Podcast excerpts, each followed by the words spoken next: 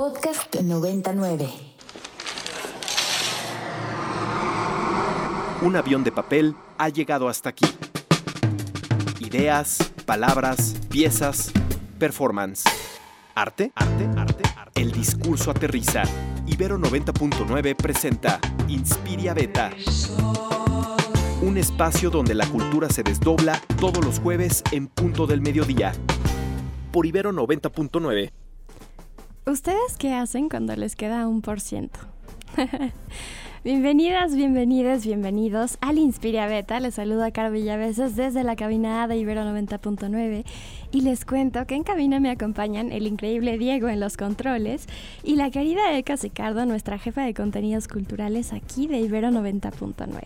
Me encanta, Carito, como siempre me varías el nombre. Lo amo. Así, Eka Reyes, Eka Sicardo, Eka Sicardo Reyes. Me encanta. Así debe ser. Es que eres todas. ¿Cómo estás, Carito? Muy bien, estoy muy emocionada de estar aquí con ustedes en este día tan caluroso, extrañamente caluroso después de la lluvia. Y bueno, no sé, ¿cómo estás tú?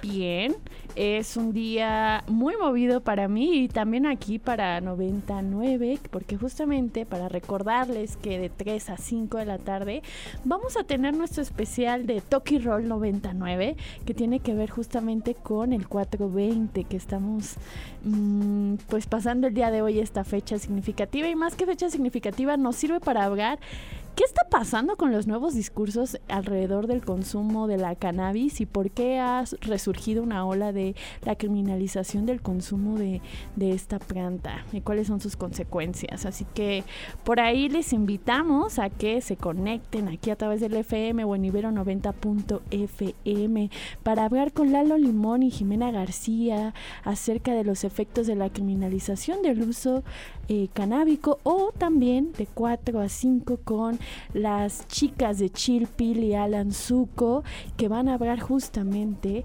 acerca de cómo afecta el consumo canábico la sexualidad humana. Entonces, mmm, conéctense. Qué interesante. Oigan, les recordamos que se pueden poner en contacto con nosotras a través de Twitter con arroba ibero99fm, arroba Near Neverland y arroba Ekaterina Reyes. No olviden utilizar los hashtags Inspiria909 y Beta909. Y si eso no es lo suyo, siempre pueden llamar a cabina o mandarnos un WhatsApp al 55 52 9 25 99. Pues queridísima Carito, ¿te parece si pasamos a las noticias del día de hoy? Claro que sí. La primera del día es que la Secretaría de Cultura y el INVAL lanzan la convocatoria para el Premio Bellas Artes de Crónica Literaria Carlos Montemayor 2023. Y esta convocatoria es para mexicanos y extranjeros con residencia mínima de 5 años en el país.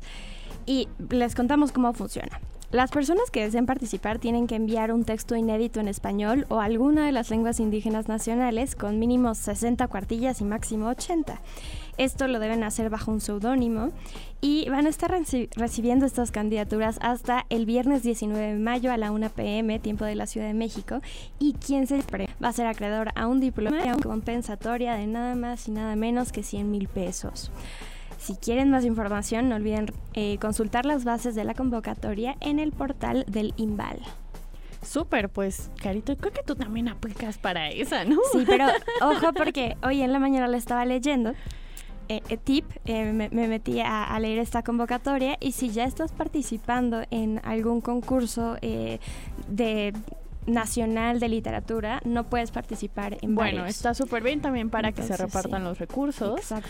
pero justamente creo que es importante que, y se los digo por experiencia, que lean con atención las convocatorias, chicas, chiques, porque muchísimas de las veces ahí es donde quedan realmente los proyectos. Pueden tener un proyecto que seguramente es brillante y genial, pero si no cumplimos con los requisitos básicos, ni siquiera nos leen, ¿no? O sea, ni siquiera llega a las personas que tienen que leer. Entonces, a leer con atención. Oye, Carito, ¿sabes qué me da muchísimo gusto cuando ves a personas que admiras, quieres y te impresionan por su brillante cabeza hacer proyectos afuera? Y uno de estos tiene que ver con que a partir del 24 de abril y hasta el 28 de mayo estará disponible en la reja de Chapultepec la exposición Edificaciones de la Compañía de Jesús en México. Por supuesto, en marco de que, como tú sabes, cumplimos 80 años aquí en la Universidad Iberoamericana y el proyecto se integra por el acervo de la Biblioteca Francisco Javier Cravijero y de importantes fondos como la colección de la Biblioteca Manuel Arango. Esta exposición está curada por Mayela Flores Enríquez, profesora del Departamento de Historia del Arte y que yo les puedo asegurar que ha sido una de las profesoras más brillantes con las que he tenido el gusto de tener clases en toda la vida. Eh, esta muestra propone un recorrido alrededor del país a través de imágenes de templos, casas, colegios y misiones de la compañía, en diálogo con diversas publicaciones, memorias, figuraciones y jesuitas que aportaron a la edificación de la idea moderna del mundo. Muchísimas de las cosas para entender de cómo pensamos como pensamos y por qué nos interesan ciertas temáticas en este país y en Latinoamérica es gracias a que los jesuitas hicieron cargo de la educación en estos países, especialmente la educación universitaria. Entonces, bueno, está chido porque se pueden dar la caminadita por las rejas, aprender un poquito, andar en bici, comerse unos manguitos con chamoy y pasarla rico. en esta exposición. Va a haber varias visitas guiadas abiertas al público, entonces ya estaremos aquí dando estos anuncios. Qué emocionante. Y sí, sí, lo que decías de, de la curadora Mayela me parece bastante brillante porque es una persona que se fija en cada detalle y, definitivamente. Y encuentra en los detalles grandes historias. Entonces, súper recomendada eh, esta exposición. Eh, ojalá tengan ganas y tiempo para ir. Y bueno, por último, les contamos que una ópera infantil se presentará en el Teatro Esperanza Iris el próximo 23 de abril, o sea, ya en tres días, a las 6 pm. Se trata de Fígaro y el alquimista, en una adaptación de la obra musical de Mozart a una historia de, de ficción para acercarnos a los repertorios, pero desde la imaginación. Eso está súper bonito. Vinieron al Inspire en escena del lunes, Carito, y yo creo y le tengo mucha esperanza a abrir las nuevas disciplinas que supuestamente no son para las infancias y, y, abrirlas a través de la ficción, ¿no? Y de estos repertorios que pueden parecer, entre comillas, inaccesibles para ciertos públicos y que en realidad pues si los transformamos y los adaptamos, pueden ser disfrutables para todas y todes.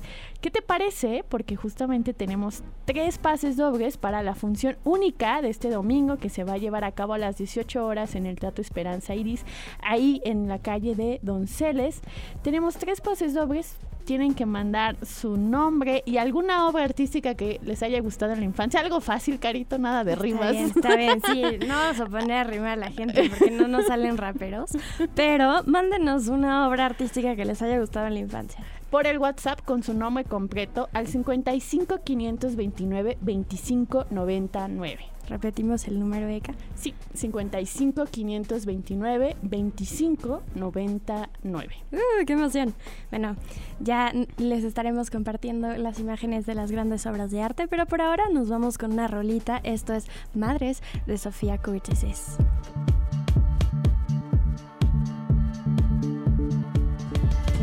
Me amas, vuelve a casa. Esta canción es cortesía del artista Sofía Curtesis, es parte de su álbum Madres que lanzó este mismo año, aquí ya saben, pura novedad. Y bueno, pura novedad, me Pura novedad, claro que sí, pues para eso estamos, que no. y bueno, estábamos platicando un poco de del sentimiento como divertido que tiene esta canción, que también evoca un poquito a la niñez, pero eh, bueno, tiene Aparte es muy bonito eso de si me amas vuelve a casa. Es como una cosa de cuando amas realmente a alguien, es como evoca su presencia, ¿no? Y es necesaria. Sí, nos pareció una rolita divertida y la letra chula. Chula, evocadora. Evocadora. Me encanta. Queridísima Caro, ya está nuestra primera invitada del día de hoy, conectada en la cabinita virtual, como diría Lalo Limón. Les contamos que ella es Marine Landé. Ella es parte del equipo de la Casa de Francia y viene a platicarnos sobre la Noche de Ideas, un evento organizado por la Embajada de Francia, el Instituto Francés de América Latina, el IFAL, el Instituto Francés de París, la Agencia Francesa de Desarrollo AFD y la Escuela de Hostelería y Turismo Batel. Esta edición de la Noche de las Ideas va a tener una eh, gran reverberancia y va a ser el, miércoles 5 de abril a las 6 pm en la Casa de Francia de la Colonia Juárez, pero pues dejemos que Marín nos platique un poquito más. Bienvenida, ¿cómo estás? Hola, mucho gusto. Muy bien, muy bien. Casi estamos listos para la fiesta de esta noche. Qué emocionante. Oye, a ver, platícanos, Marlene. Sabemos que las noches de las ideas son tardes en las que escritores, científicos y artistas de Francia y México se juntan para reflexionar a través de conferencias y algo de arte sobre alguno de los grandes retos de la actualidad. ¿Cuál es la temática o la línea curatorial este año? Exactamente, mira, la temática de este año es más, ¿no? Y eh, decidimos intitular, eh, titularla Más el bienestar en un mundo finito. Eh, lo que, retoma los dos grandes desafíos que tenemos. Estamos en un mundo finito a nivel económico, a nivel eh, de los recursos ¿no? de, de, nuestro planeta, pero eh, tenemos este objetivo común a, nivel, a nivel social de lograr el bienestar de, de, todas y todas. Y por eso elegimos esta temática el, objetivo es explorar los caminos para desarrollar una sociedad más sustentable, más, más igualitaria en un contexto de crisis climática, de presión demográfica, pero también de reconsideración por las jóvenes generaciones de los valores de los siglos anteriores, en particular la cuestión, por ejemplo, del rendimiento, de la relación a la naturaleza y al mundo animal creo que son temas que, que resonan mucho con las nuevas generaciones y en particular con los estudiantes. Claro, ¿qué va a pasar con este mundo después de pues el consumismo desaforado y cómo vamos a hacerle, ¿no? Pero, a ver, ¿podrías contarnos de algunos de los exponentes eh, y cómo van a tratar estas preguntas y estos temas? Sí, con mucho gusto. Mira, vamos a empezar con eh, tres conferencias inaugurales con académicos muy reconocidos. Empezamos con Antonio Lascano, eh, que nos hacía el, honor ¿no? de, abrir esta noche de las ideas. Después tenemos una conferencia del economista Timothée Paré, que lo va a hacer desde Francia, porque él, por razones de justamente de sustentabilidad, no, no quiso viajar, pero sí quería estar aquí, quería hablar Repúblico Mexicano, pero no quiso viajar. Y exactamente, eso es también un, tema importante. Y eh, la, tercera conferencia inaugural eh, va a ser de una, una de Anastasia Martín, em, que es una antropóloga increíble, especialista de, más bien de terrenos fríos, porque ella eh, trabajó en Alaska y en Rusia y nos habla eh, del, pues, de la relación de que tenemos a la naturaleza, que en muchos eh, países o en muchas culturas la naturaleza no existe o no es algo eh, extraño, ¿no? Eh, no es algo, no es lo de afuera, es algo que, que, forma parte de la, exactamente de la, de, la, de, la vida misma de la gente, ¿no? Qué curioso. Y con eso vamos a empezar y después vamos a tener muchas más cosas, eh, mesas redondas, performance. ¿Quién una va a estar en el performance? Ah, en el performance tenemos una performance de danza que se llama Ensayo sobre la lentitud eh, con una el coreógrafo Patrick Trigoso y es una, es, una, es una performance de danza muy buena, muy, buena, les invito a verlo. Eh, vamos a tener para terminar la noche eh, un set de Pinche Picha Discos por Rubén Albarán, ¿no? que nos hace también el, el honor y el gusto de, de, estar con nosotros esta noche. Él también va a participar en una mesa redonda, también viene no solo como artista, sino como activista. Eh, y eh, para hablar un poco de su convicción sobre todo este tema de la relación a la naturaleza y al medio ambiente. Ok. Y cuéntanos, para ti, ¿qué es lo más interesante de la Noche de las Ideas y por qué el público debería asistir?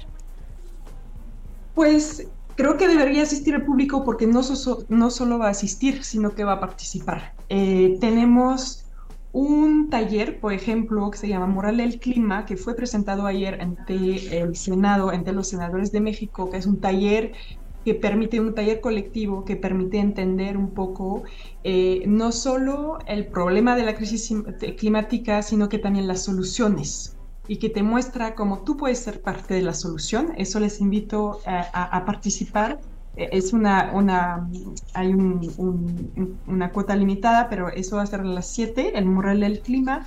Y también les invito a participar en la Noche de Pie. La Noche de Pie es una, una forma de conferencia colectiva, hay facilitadores, pero la palabra es eh, para todos, con unas reglas de participación, ¿no? Eh, para, para intercambiar y para otra vez crear soluciones que sean intelectuales o muy concretas, porque ahí vamos que a se tener puedan llevar a cabo, claro, Sí, está súper exactamente. interesante. Pues muchísimas gracias por No, hablar con nosotras y compartirnos sobre esta gran noche. Es hoy a las 6 pm, ¿cierto? A las 6 pm exactamente, Casa de Francia eh, abre 15 en la Juárez. Y muchísimas gracias a la Ibero, somos muy fan de, la, de, de- de su música, de su programación musical en el IFAL. Y muchísimas gracias. Muchas gracias, un abrazo sonoro, chao. Querida Carito, pues esto definitivamente... Vayan a la Noche de las Ideas. Yo llevo años queriendo ir, espero que hoy se me haga ir un ratito. Siempre tienen como mm, propuestas interesantes en las que combinan justamente como pensamiento, activismo, performance y nos muestra que el arte en realidad son propuestas que llevan a la acción y eso es importante. Y queridísima Carol, ya tenemos también en la cabinita virtual a nuestra invitada, que qué bueno que sí se conectó, ya, tení, ya temíamos que no se fuera a conectar. temíamos. Perla Labarte, que acaba de ser nombrada hace unas semanas como la nueva directora del Museo Frida Kahlo aquí en la Ciudad de México. Un museo, yo creo que probablemente de los más visitados en Sí. términos de que también se ha construido como un gran punto turístico de esta ciudad. Perla, bienvenida a eh, Beta. Y cuéntanos cuáles son los nuevos retos a los que te enfrentas y qué, qué propondrás para tu gestión ahora en el Museo Frida Kahlo. Hola, pues la verdad primero que nada les quiero agradecer que, que nos hayan invitado, que me hayan invitado este, para platicar un poco acerca de la Casa Azul del Museo Frida Kahlo. Eh, la verdad es que este año además estamos cumpliendo 65 años, así que es un, es un momento muy, muy emocionante para, para tomar este, este nuevo cargo con esta celebración hacia adelante, porque el Museo Frida Kahlo es un museo que además se ha convertido en una referencia cuando vienen visitantes a conocer México y a conocer un poco más acerca de nuestra cultura. Eh, muchos de ellos quieren venir a la Casa Azul para entender un poco más acerca del el espacio personal, del espacio cotidiano donde vivió una de las artistas más grandes de México. Así que eh, para todos los que trabajamos en el Museo Frida Kahlo es un, es un gusto, es un orgullo eh, poder ofrecer actividades eh, para estos públicos que nos visitan desde muy lejos, pero también a todos nuestros públicos, nuestros vecinos, eh, nuestra comunidad cercana. Así que, eh, pues, lo que sigue y esta gestión, pues, lo que queremos hacer es una de las de los objetivos principales es mejorar nuestra atención al público. Ya tenemos mucha gente queriendo conocer esta casa eh, de esta fabulosa artista y lo que nosotros queremos es mejorar esta experiencia a través de talleres, conferencias, actividades complementarias después de recorrer eh, todas las, las salas del museo, eh, de conocer el comedor, la cocina, el estudio, las recámaras donde, donde vivió Frida la gran, una, eh, la gran, eh, una gran cantidad de años, prácticamente toda su vida vivió en la Casa Azul, así que eh, pensamos que, la, que el museo es una de las maneras en las que te puedes aproximar a Frida desde el lado más humano. Claro, una de las cuestiones paradigmáticas de acercarnos como a los espacios cotidianos es comprender como esa sustancia del habitar, ¿no? Eh, no solamente entender los colores a los que las personas estaban habituados a través de sus pinturas, sino en el día a diario, ¿no? Eh, las formas en las que objetos los que hay. objetos que también son afectos y potencias de los artistas, ¿no? Una, una cosa que me parece muy interesante es ver como todas las piezas prehispánicas que hay en esa, en esa casa. Claro, o sea, como todas las referencias visuales, ¿no? Y vas comprendiendo su obra, pero de, como bien dice Perla, desde un lado más humano. Queridísima Perla, muchísimas gracias por estar por acá en el Inspiria Beta, pero antes de que te nos vayas, cuéntanos. Seguramente muchos de quienes nos están escuchando ya han ido a la Casa Azul de Frida Kahlo, pero cuéntanos para ti, ¿Cuál es el espacio de esta casa que tiene un significado importante y, y que siempre tienes una conexión especial con él? Es una pregunta súper difícil, pero también muy interesante, porque la verdad es que creo que la casa misma, el lugar, el inmueble, te va contando mucho de la historia de las personas que vivieron en ella, porque Frida vivió ahí desde que nació, primero acompañada de sus papás y sus tres hermanas, y más tarde eh, como esposa de Frida, de Diego Rivera, perdón. Entonces, la verdad es que la casa y todos los objetos, ahorita que ustedes estaban mencionando, ¿no? Este, eh, la colección de arte prehispánico, la colección de arte popular, la verdad es que son muy, muy lindas y sobre todo muy interesantes de ver en el contexto de Frida Kahlo porque todos esos objetos son los objetos que rodearon a Frida, que la acompañaron, pero también que la inspiraron, ¿no? Esta casa es eh, el lugar donde Frida se recuperó después del accidente eh, que tuvo a los 18 años cuando venía regresando de la, preparatoria eh, y tiene un accidente, está acompañada por su, por su novio Alejandro Gómez Arias y ese accidente le cambia la vida, ¿no? La, la, le cambia el rumbo, ella había querido, quería ser médico y, se convierte en pintora, así que la casa está llena de estos objetos y de estos espacios que le ayudaron a recuperarse después de ese accidente, pero ese accidente le dejó secuelas de por vida. Entonces eh, tuvo que permanecer muchos, muchos momentos en reposo, en recuperación, y la casa es el espacio que la cobijó.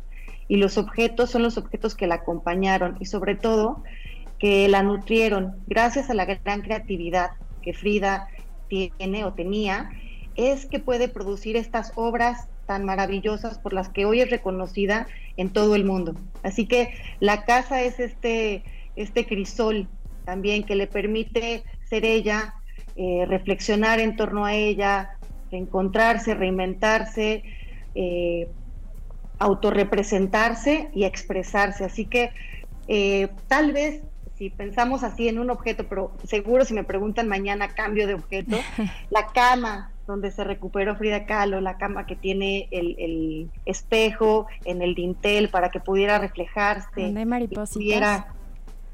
Sí, que también tenía ahí, este, esas maripositas son un regalo de Isamu Noguchi, que es un este, escultor eh, japonés americano, que es amigo de Frida y que le regala esas mariposas también en un, en un afán por, por darle ánimo para recuperarse. Qué lindo. Pues muchísimas gracias, Perla. Felicidades por esta nueva dirección en el museo y esperemos visitarles pronto. Carolina, muchísimas gracias. Es un gusto para mí platicar con ustedes. Gracias por darle voz al Museo Frida Kahlo y los invitamos a todos a que, a que vengan al museo. Por favor, compren sus boletos con anticipación en la página oficial del museo para que nos acompañen, para que recorran los espacios que Frida habitó y sobre todo para que se dejen inspirar por una de las artistas más importantes de México. Me encanta. Muchas gracias. Qué bonito ¿Tú pensar. pondrías mariposas arriba de tu cama? Mm, no sé si mariposas, pero tengo como, ¿sabes qué? Me encantan estas decoraciones que hay como muchas veces eh, fuera de la ciudad, o más bien en los barrios cuando se hacen baile, ya sabes, como cosas de papel china, de colores, etcétera. De esas sí tengo en mi cuarto, como si fuese boda o fiesta patronal. Me fascinan y me fascina también el papel picado de colores, entonces tengo papel picado de colores en mi cuarto. Qué bonito, qué bonito saber cómo pensar en estos espacios personales como parte de nuestra historia y, de lo que reflejamos ante el mundo, ¿no? Sí, exactamente, que no solamente podemos entender las producciones artísticas a través justo, ¿no? Como de las grandes obras, sino también a partir de las formas en las que habitamos cotidianamente. Ahí es donde ponemos realmente los afectos, los gustos, las pasiones, también los enojos y las rabias, ¿no? Y eso abre muchísimo más de nosotras, a lo mejor, que la gran obra. Pues Carito, ¿qué te parece si vamos al corte de medio programa y volvemos con más aquí en el Inspiria Beta. Claro. Una pausa para bailar bajo la lluvia y regresamos a Inspiria Beta por Ibero 90.9. 20 años. 20 años de Ibero 90.9. 20 años de Ibero 90.9. Enciende tus oídos. Enciende la radio.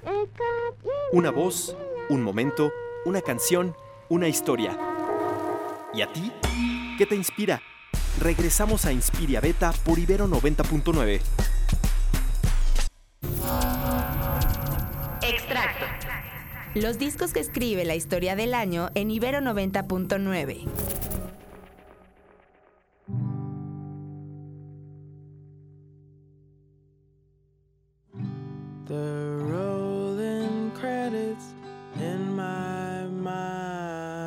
Lo que acabamos de escuchar fue Brain de Cara Jackson, que es parte del extracto de la semana con su álbum Why Does the Earth Give Us People to Love? ¿Por qué la Tierra nos da personas para amar? Que, bueno, estábamos platicando que, que es algo que nos llega al corazón de una manera distinta, que, que duele y, y se siente bien que alguien te escuche cuando te duele y que haya canciones que hablen del tema. Bueno, les contamos que directamente desde Chicago, en Estados Unidos, Cara Jackson comparte estas reflexiones, pensamientos y las experiencias de su vida amorosa en el álbum Debut. Este disco explora sonidos que van desde el folk, RB, country y un toquecito de jazz que suena como una conversación entre instrumentales profundas y orgánicas con letras honestas pero viscerales. Si a ustedes les gustó esta canción y probablemente quieren desgarrarse escuchando el álbum completo, escúchenlo el domingo a las 9 pm en el extracto de 90.9. Está potente, ¿no? Sí, está para llorar con una copa de vino. Bueno, una botella, yo creo. pues, ¿qué te parece, Carito, si vamos a nuestro siguiente contenido? Cuéntanos. Pues vamos a hablar un poquito de la primer lengua, ¿no? La, la lengua materna, la que aprendemos por imitación, por definición, y, y que también hace que, o sea, la, primera lengua que, aprendemos define muchas las formas en las que nos relacionamos con el mundo y con las demás personas. Pero quiero saber un poquito más cómo lo trataste tú en este guionica. Bueno, lo que les vamos a presentar justamente es un reportaje acerca de eh, la lengua materna y sobre todo tiene que ver con las formas en las que en nuestro país se pierden ciertas lenguas maternas y otras no tanto. Y a esto me refiero es que el español, por supuesto, ha tenido una estrategia desde el siglo XIX a enseñarse como la primera lengua oficial por el Estado, ¿no? Mientras que las lenguas de las diversas comunidades de pueblos originarios se han ido perdiendo cada vez más. Y esto tiene que ver más bien con cuestiones ideológicas, económicas y sociales y políticas, y no tanto porque eh, muchas veces se quiera vender que hay lenguas más útiles que otras, ¿no? Y además de eso, Carito, también creo que está increíble pensar el gran peso que tiene sobre nosotros la lengua materna y cómo nos ayuda no solamente a conceptualizar, no solamente tiene que ver con el razon razonamiento, sino a sentir, a percibir, a concebir el mundo. Entonces, básicamente va de esto y entrevistamos a Violeta Vázquez Rojas, la lingüista, y a Manuela Cortés, experta en textiles, eh, sobre todo allá de eh, los textiles del istmo de Tehuantepec, acerca de qué pasa cuando se pierde una lengua. Vamos a escucharlo. Adelante. Podcast 99. Los indígenas de hoy. Nosotros, los indígenas de hoy, los que hablamos celtal, náhuatl, tojolabal, tzotzil, totonaco, zapoteco y también español. Los que vivimos en el pueblo, con los abuelos, los ríos, la cueva, la vereda, los pollos. Y los coches, el smog, la gentrificación, porque también en la ciudad vivimos. Los que en la fiesta danzamos, que tenemos uno, dos, tres, sesenta sones para dos violines, una guitarra, una quinta y una jarana, que también se saben las de Capaz de la Sierra, Maluma y quizá hasta la quinta de Beethoven, eso sí, en versión cumbia. Nosotros, los que vamos y venimos, como ilegales, legales, indocumentados, dreamers, somos los que caminamos de Boston a Tzinacapan, de Houston a Tonantzintla, de Harvard, de la Ibero, de la UNAM a las montañas. La poeta Citalin Sánchez, oriunda de San Miguel Sinacapan en Puebla, escribe en náhuatl y en español. Gracias a su padre lingüista y poeta, conservó su lengua materna como materia creadora. Sin embargo, la pérdida de las lenguas indígenas continúa a un ritmo acelerado. Esto a pesar de que en los últimos años ha habido reformas a leyes que buscan su conservación. Por ejemplo, la adopción del Convenio 169 de la OIT, la reforma al artículo 2 de la Constitución, la Ley General de Derechos Lingüísticos de Pueblos Indígenas y la creación, en 2003, de la Comisión para el Desarrollo de los Pueblos Indígenas, hoy INPI. De acuerdo con una investigación de Patricio Solís e Iván Alcántara, publicada por la revista Otros Diálogos del Colmex el pasado febrero del 2023, la pérdida intergeneracional de las lenguas indígenas a escala nacional es de 39.8%, es decir, que dos de cada cinco niños y niñas que son hijos de madres hablantes de lenguas indígenas ya no hablan la lengua de su madre. ¿Qué hace que una lengua sea más hablada que otra? Violeta Vázquez Rojas Maldonado, soy doctora en lingüística y profesora investigadora en el Colegio de México. Desde siempre que, que se ha hablado de, de, de, sociedades desiguales, ¿no? Siempre que se ha hablado de que hay sociedades más primitivas y sociedades más desarrolladas, o sociedades eh, menos inteligentes que otras, etcétera, todo lo que se diga de esas sociedades o de esos pueblos se traslada a su lengua. Entonces, casualmente, o sea, digo, la evidencia, ¿no? Porque siempre dicen no, que no hay evidencia de, que estamos diciendo la verdad. Bueno, la evidencia es que jamás se ha dicho, digamos, dentro de, esas, dentro de esos discursos, nunca se dice que, por ejemplo, los, los, eh, los pueblos que viven, yo qué sé, en la Amazonia, eh, tienen lenguas más complejas que el alemán. Siempre es al revés, o sea, siempre son las sociedades occidentales, europeas, las que se supone que tienen estas lenguas más complejas y, el resto de las culturas se supone que tienen lenguas más primitivas, más sencillas, ¿no? Obviamente todo esto es, falso, no solamente por lo que acabo de decir, que la correlación es, es pues casi burda, eh, sino que además, digamos, ya con un escrutinio de la gramática, entendida como el estudio de las partículas que conforman la lengua, las unidades básicas de la lengua y todas sus posibles combinatorias en la sintaxis y, en, su interpretación en la semántica, eh, pues la evidencia es que, esto no es cierto, ¿no? O sea, todas las lenguas son igualmente complejas. Igualmente complejas. De acuerdo con Violeta Vázquez Rojas, todas las lenguas son igualmente capaces de clasificar la experiencia humana y articularla, por medio de sus finos engranajes en pensamientos, desde los más simples hasta los más sofisticados. Entonces, esta idea de que hay lenguas mejores que otras atiende, de acuerdo con la lingüística, a una ideología.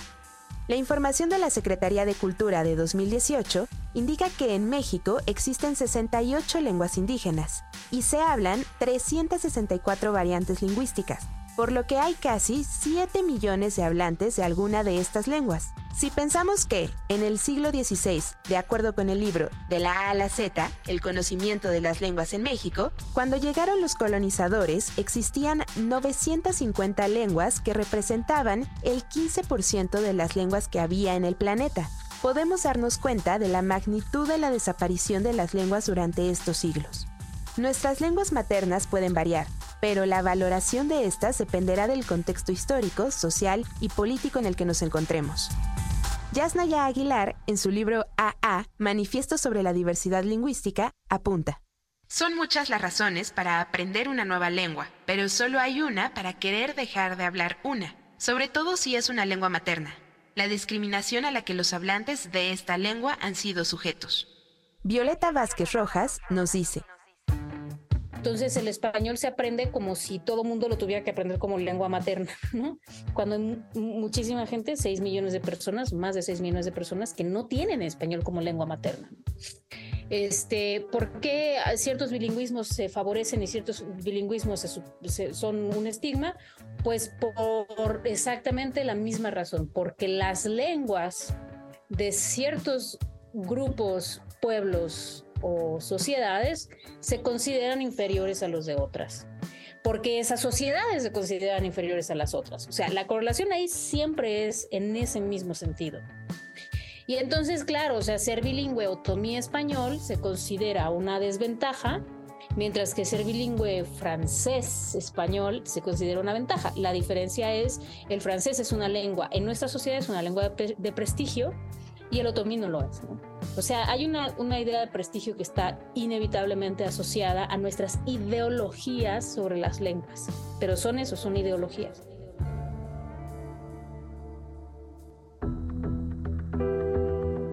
Según el estudio antes mencionado de Solís y Alcántara, el mayor porcentaje de la pérdida intergeneracional de la lengua ocurre entre las familias indígenas que alcanzan mejores niveles socioeconómicos, entre las madres con mayor escolaridad y entre los hijos y las hijas que siguen asistiendo a la escuela, lo cual es un indicador de la persistencia de un orden social en el que el acceso a mejores oportunidades de vida de las personas pertenecientes a pueblos indígenas se asocia estructuralmente con su desarraigo social, cultural y comunitario. Los investigadores concluyen que, en tanto no se promuevan otros modelos de bienestar y desarrollo socioeconómico que respeten las formas de vida social y cultural de los pueblos indígenas, será difícil revertir el patrón acelerado de pérdida intergeneracional de las lenguas indígenas que prevalecen actualmente en México. ¿Qué se pierde cuando dejamos atrás nuestra lengua? Yo me llamo Manuela Cortés, eh, soy analista de los sistemas indumentarios mexicanos y me especializo en, los, eh, en la indumentaria de mi región, del lugar donde nací, que es Juchitán, Oaxaca. Creo que estamos viviendo un boom de reconocer que México, a pesar de ser un territorio acuñado como tal, no existe eh, como esta gran patria que nos mantiene a todos juntos a través de la lengua del español. Y esto ha sido una lucha tremenda porque em, pues el español se ha impuesto de una manera tajante. En Juchitán las escuelas públicas esto, usan uniforme, ya sea camisa blanca, pantalón color beige, eh, o un short azul marino, o un jumper eh, color guinda, rosa, eh, azul, depende del grado, faldas tableadas de, de tela escocesa, imagínate, o bueno, de impreso escocés. Y con esto viene acuñado también la ley de se va a hablar español. O sea, tú vas a usar estos uniformes que es un short, un pantalón o una falda con una camisa y vas a hablar español. ¿Y qué quiere decir eso? Pues vas a hacer a un lado eh, el zapoteco y tu huipil y tu enagua, porque en ningún momento vas a poder entrar a la escuela con este sistema indumentario al que perteneces. El sistema indumentario que vamos a usar ahora es este otro, el del uniforme escolar, y viene junto con la lengua eh, que es el español. Entonces ahí ya nada más de entrada, que parece poca cosa decir, así ah, el uniforme de la escuela, nos está poniendo muy en claro esta barda llena de púas altísima que se está poniendo a los niños desde muy pequeños al decirles, aquí tu, tu raíz, tu mamá, tu papá, tu familia, tus abuelos ya no tienen cabida. A lo que nos refiere Manuela Cortés es que la lengua está íntimamente vinculada con las formas en que vivimos los espacios, comprendemos la naturaleza y las relaciones sociales, entre ellos los textiles. En ese territorio tan angosto que es el istmo de Tehuantepec, convergen varios asentamientos que han tenido eh, cambios muy fuertes a lo largo del tiempo que, que, han estado en este lugar y eh, al momento en el que llegan los zapotecas se da una especie de zapotequización en la región y esto hace que todos nuestros vecinos, los soques, eh, los icots, los ayuks, también como que adopten y adapten esta indumentaria muy zapoteca que la podemos reconocer eh, muy fácilmente. Creo que es de las, de las indumentarias más populares de este país, que es el huipil de cadenilla y la enagua. Ese es el, el traje de diario y podemos ver cómo conforme cambia el territorio y cambia la lengua, también cambia el estilo, por ejemplo, de la cadenilla. La cadenilla es básicamente un bordado que se hace de manera semi-industrializado, puesto que está hecho con una máquina de pedal Singer en su mayoría, aunque hubo otras marcas, hay otras marcas. Em, y son estas máquinas que no necesitan electricidad y se accionan por un pedal y dan solo una puntada, la puntada de cadeneta y pues al principio, cuando llegó, era una herramienta nueva. Antes de esto no se hacía bordado de cadeneta a mano, ni mucho menos. Pero esta herramienta le dio a los zapotecas una manera de externar un universo el que vivía en ellos, ¿no? Un, un universo geométrico. Los zapotecas fueron una nación tan poderosa y también tan violenta que hicieron que sus vecinos, como para lograr entrar en contacto o tener un, un, contacto más cordial, eh, usaran también estos, estos huipiles de cadenillas y estas estructuras de la indumentaria que son el huipil y el enagua. Sin embargo, cuando viajamos, por ejemplo, a San Mateo del Mar, donde vemos mujeres vestidas con esta estructura de huipil y enagua, la cadenilla es súper diferente. Yo lo relaciono muchísimo con la lengua, porque si vamos a San Mateo del Mar, escuchamos, ellos hablan ombeyavits, ombeyavits. Y esa lengua es totalmente diferente que el zapoteco, no tiene relación alguna en ningún momento. Y aún así, se usa la cadenilla igual, pero diferente. Es una cosa muy extraña y muy impresionante. Ian Madison, profesor adjunto de lingüística en la Universidad de Nuevo México, dirigió un estudio en 2015 en el cual se analizaron 633 lenguas de diferentes regiones del planeta. Encontraron una relación entre las condiciones climáticas y la sonoridad de las lenguas. Por ejemplo, las lenguas que se originaron en las tupidas selvas de las regiones tropicales tienen más probabilidad de usar sonidos de baja frecuencia y vocales, en comparación con las que evolucionaron en hábitats más abiertos, donde se entienden mejor los sonidos agudos y las consonantes. No solo puede haber una correspondencia entre las condiciones climáticas con la sonoridad de las lenguas, sino que los mismos significados en la lengua se ven transformados por el medio ambiente con el cual convivimos. Manuela Cortés nos cuenta. Dentro de, de la lengua no solo son palabras que dicen cosas, son conceptos eh, de la vida. Son conceptos de la vida que pues te van abrazando y acompañando y ayudando a enfrentar cada situación a la que, a la que llegas. ¿no? Entonces, cuando, cuando te, te quitan de eso, pues es más difícil ver con claridad. Haciendo un repaso de, de, de, las de cosas que necesitaba en zapoteco, eh, mis dos papás, bueno, mi papá estudia zapoteco y lo conoce muy bien. Entonces, estábamos hablando sobre los colores y un dato que me encantó. El color naranja en zapoteco no existe por un motivo sencillísimo. En Juchitán, en el istmo de Tehuantepec, no existían las naranjas. No existían las naranjas, las naranjas llegaron. Y la, la referencia que se tenía a este color era la calabaza, porque la calabaza es naranja, o sea, es ese color. Entonces en zapoteco se llama naviguitu, que es color calabaza. O sea, no se dice es anaranjado, es acalabazado.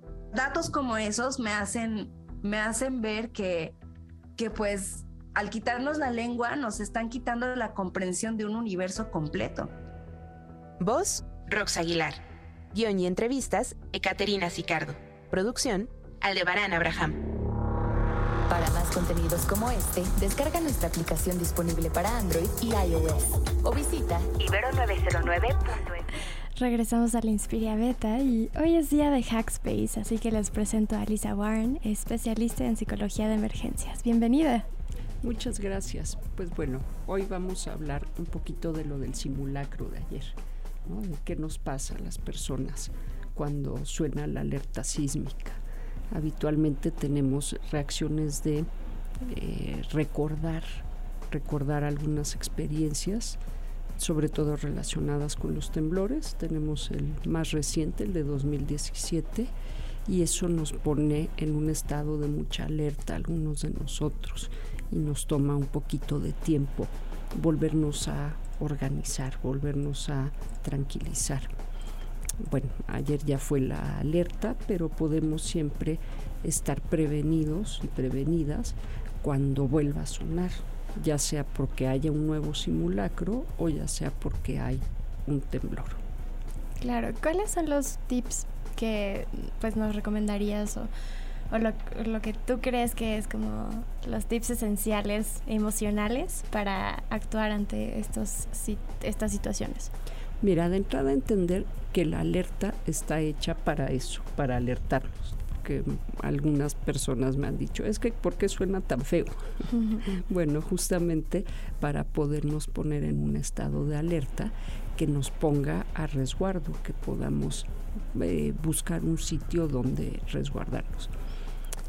Antes de tener un desastre, tenemos que estar preparados. Los desastres no los podemos evitar en, su totalidad, pero sí podemos disminuir bastante las consecuencias, las secuelas del desastre.